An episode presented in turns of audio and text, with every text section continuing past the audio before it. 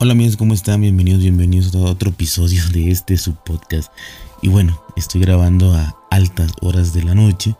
Eh, disculparán la voz, pero bueno, es simplemente porque quiero expresarles que voy a seguir ofreciendo, porque es, la manera en que yo lo, lo veo, ofreciendo lo único que puedo, que puedo brindarles, ¿no? En este caso que, como ya saben, eh, va a, ah, bueno, aviso, aviso, que va a empeorar mm, la calidad de audio, si es que esto se le puede llamar calidad o se le puede llamar calidad alguna vez, va a empeorar un poquito con ruidos de fondo por muchísimas situaciones que se han venido dando. De verdad es un esfuerzo eh, inmenso, así lo, así lo vería, de verdad, inmenso, eh, por grabar, que lo hago porque para mí vale la pena, porque para mí es muy, muy importante hacerlo.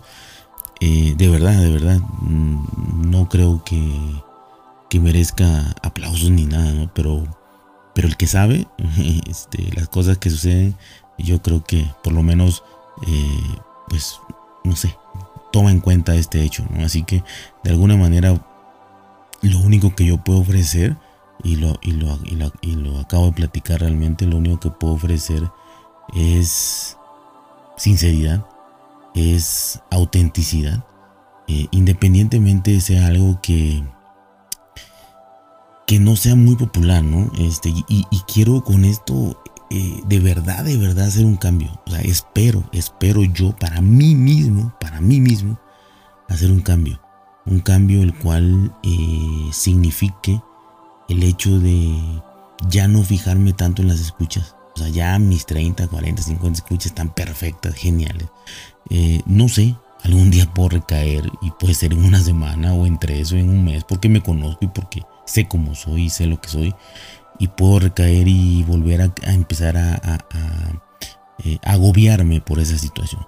Pero creo que lo único que puedo ofrecer es la autenticidad. Y seguiré, seguiré grabando eh, pues esto que repito no es popular, pero es, lo que yo pienso, es lo que yo creo, es la esencia de lo que hago. Y aunque sea repetitivo, le mando un saludo al señor Rafael, eh, aunque sea repetitivo, pues es lo que soy, y es lo que digo, y es lo que hago. Y, bueno, así será y seguirá siendo, ¿no? Y creo que es parte de, ¿no? se me vino a la mente, se vino a la mente una, una anécdota muy, muy valiosa para mí que me dejó realmente y me dejó marcado. De más o menos tendrá unos 20, 25 años, probablemente. Eh, y es de telenovelas, ¿no? Es una anécdota la cual las telenovelas, culebrones o no sé cómo le llamarán en, en, España en este caso, en México pues son telenovelas. Eh, Televisa era, era el rey de las telenovelas. O sea, de hecho, eh, hubo un tiempo en que solo Televisa hacía, hacía, hacía telenovelas. Y telenovelas que se traducían a literalmente 50 idiomas o más, ¿no? Y eran muy famosas. Entonces, una vez, eh, la competencia, cuando hubo competencia en México, que salió un canal llamado Televisión Azteca, eh, no sé si fue la primera telenovela que hizo, no sé si fue la primera, o fue la primera que realmente compitió de tú a tú eh, en el horario estelar de la telenovela de Televisa. Esta telenovela eh, compitió por primera vez, por primera vez con Televisa, de verdad, o sea, de, prácticamente una revolución por los que sepan qué significaba Televisa. Entonces, esta telenovela se llamaba Mirada de Mujer. Y realmente era una telenovela que revolucionó el, formato o el guion, por así decirlo, el guion de hacer telenovelas en México. Y era una, era, una telenovela tan distinta a las de Televisa. Las de Televisa sí siempre fueron famosísimas, repito, más de 50 idiomas, cientos de países eh, se vendían estas novelas, pero eran igual, eran unas novelas de lo que sucede ahora en las redes sociales, ¿no? De pura cosa bonita, eh, generalmente eh, romántica, en donde la mujer, eh, generalmente la mujer humilde, se encontraba y se tropezaba con el millonario y, ya hacían ahí este, toda la novela. O al revés, ¿no? O el hombre pobre despreciado, se enamoraba de una mujer rica, millonaria, y, este, y pues todo el culebrón, como dijeran ustedes, pero de alguna manera era así siempre, y siempre acababa en boda o en algo muy bonito. Y en esta ocasión, eh, en esta novela de Mirada de Mujer de, de televisión azteca, fue algo diferente. Fue una telenovela cruda, fue una telenovela de la vida real. Hagan de cuenta que alguien les estaba contando una historia que ahorita ya no sería tan revolucionaria, es una historia de la vida real. Pero en ese momento nadie la había contado. En ese momento nadie sabía que podía haber una, telenovela así. Eh, toda la novela era de problemas, problemas matrimoniales, problemas eh, familiares, problemas laborales, problemas de infidelidades, de engaños, eh, de inclusive estos temas tabú hace 20, 25 años, muchas cosas, ¿no? Pero era problema, era llanto y, cosas así, ¿no? Entonces, era este nuevo estilo de una novela que realmente te hacía sufrir em, o te hacía recordar lo que tú vivías o lo que alguien cercano a ti vivía. Yo puedo pensar que un 50% de la gente mm, la adoró, digamos, adoró esta telenovela, no se la perdía, la veía diario y era una revolución. Y el otro 50% no le gustaba. O sea, no sé si la odiaba, pero no le gustaba. Decía, no, no, no, no. Yo prefiero las novelas de Televisa porque este, pues, tan alegres, tan bonitas. La otra es pura tristeza y pura cosa así que, que me hace pensar y que y esos problemas yo los tengo. Entonces a lo que voy a resumidas cuentas, no era indiferente para nadie, para nadie. O la gustaba o la odiaba. El caso es que eh, esto va de la mano con lo que yo quiero decirles por qué. Porque me acuerdo muy bien que una persona muy importante para mí, muy, muy, muy inteligente en su comentario, me dijo que no le gustaba precisamente porque, y me lo dijo así, si no me equivoco, sus palabras textuales fueron, no me gusta porque la vida ya es difícil, la vida ya es eso, o sea, esos problemas son la vida real.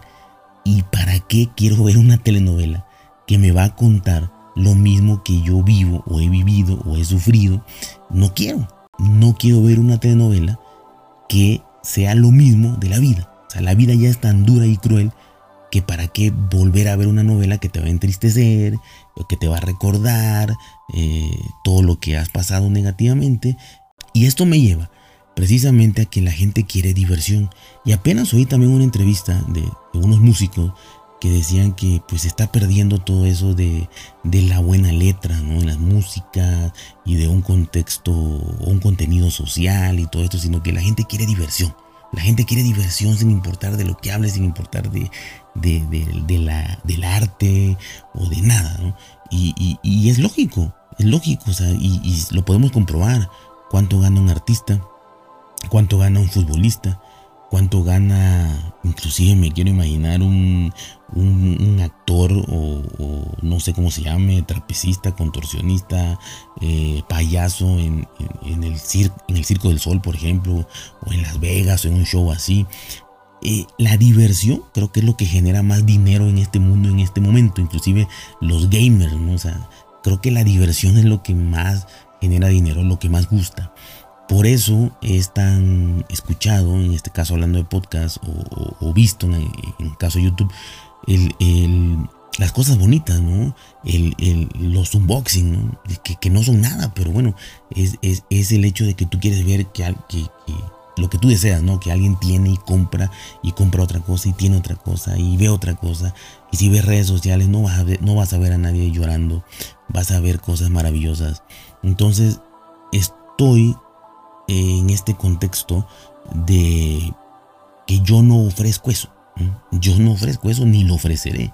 Y, y hoy me queda más claro que no es porque no pueda. No es porque no pueda. No puedo comprarlo. Pero indudablemente puedo conseguirlo. Porque lo he hecho. Puedo conseguir las cosas prestadas, lo que sea, eh, cambiadas y eso. Y hablar y de, lo mismo. Pero realmente no, no quiero. O sea, eh, pero ser auténtico, eh, decir lo que pienso, mm, seguir en esta línea, que por un momento, por un momento flaqueé y dije, debo ser un poquito más popular, mi contenido más popular, Pero no, no, no, no, no. De ofrecer lo único que tengo. Eh, pues voy a hablar de lo que creo, de lo que siento. Y pues bueno, espero que eso les agrade. Espero que eso les guste. Y a las personas que lo escuchen, que lo valoren y que les guste, pues aquí está, aquí está este, este, estos audios, aquí están. De olvidarme de qué le gusta a quién o qué no, eh, eso ya abunda. O sea, abundan las cosas bonitas y maravillosas. Y lo entiendo, entiendo que al repetir esa frase, el mundo ya está de la chingada como para hablarte de más problemas, ¿no? Eh, pero eh, no voy a hablar tanto de problemas, pero sí de situaciones lo más realistas posible o de, lo que yo siento que pasa en el mundo, porque si nos fijamos solo en redes sociales, el mundo, créanme que es un mundo que no existe y quizá nunca existió y nunca va a existir, esto va para peor. Pero si sales a la calle, eh, así vivas en la ciudad más, cosmopolita y, rica del planeta, si te vas a un barrio pobre, vas a ver la realidad de las cosas. La realidad no está en las redes sociales. La realidad no está en un centro comercial eh, lujoso, ni en un restaurante lujoso. La realidad está en el sufrimiento y en la vida misma de las personas, en las que van en, los, en el transporte público. Eh, hay que echar una mirada, simplemente observar, eh, observar en las calles. no sé, en España debe ser menos, pero en Latinoamérica no es necesario tan, ser tan analítico. En cada esquina ves sufrimiento, dolor, tragedia en cada esquina. Y es simplemente una pequeña, pequeña reflexión, ¿no? Totalmente la razón a que la gente no quiere oír absolutamente nada de, de cosas tristes, eh, que quiere diversión, pero pues yo creo que hay quien también quiere un poquito pues de ecuanimidad o de un poquito de realidad, ¿no? Así que eh, sin ser crudos y sin ser eh, quejumbrosos y sin ser eh, muy, muy dramático, pero, pero creo que eso es lo que, lo que me, me toca hacer, a mí, por lo menos es lo que yo siento. Así que ya saben, cuídense, por ser bien, traten de ser felices y nos vemos hasta la próxima.